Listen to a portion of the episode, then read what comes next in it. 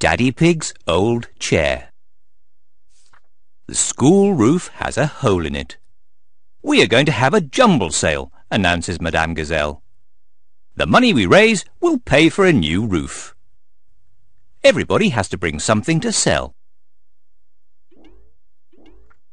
Why don't you give your old Jack-in-the-Box, Peppa? suggests Daddy Pig. Oh, OK, agrees Peppa.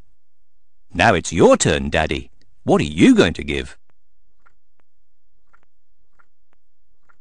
Daddy Pig is not sure.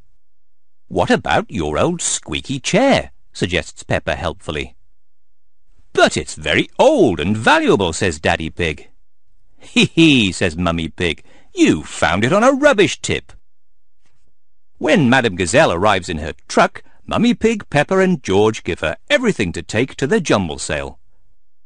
Naughty Mummy Pig gives her Daddy's squeaky chair, too. Daddy Pig will never notice, she whispers to Peppa. It is the day of the jumble sale. There are lots of things to buy. Mummy Pig wants to buy some fruit and vegetables. Daddy Pig wants to buy a chocolate cake. Peppa, says Miss Rabbit, how about buying this chair? You can chop it up and use it for firewood. But Daddy says it's very old and worth lots of money, says Peppa. All Peppa's friends have given something to the jumble sale. Susie has given her nurse's outfit. Pedro has given his balloon, and Candy has given her skipping rope. I will miss my Jack-in-the-Box, sighs Peppa. I will miss playing at nurse's, says Susie sadly. Peppa's friends all think they will miss their toys. So they buy them back again.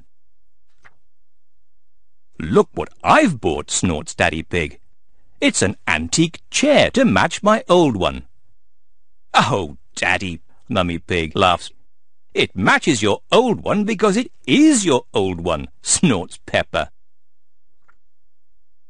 Miss Rabbit has just charged me lots of money for it, says poor Daddy Pig. Fantastic news, says Madame Gazelle. We have just raised all the money we need for a new school roof. Hooray! Everybody cheers. Peppa Pig. Peppa Pig. Peppa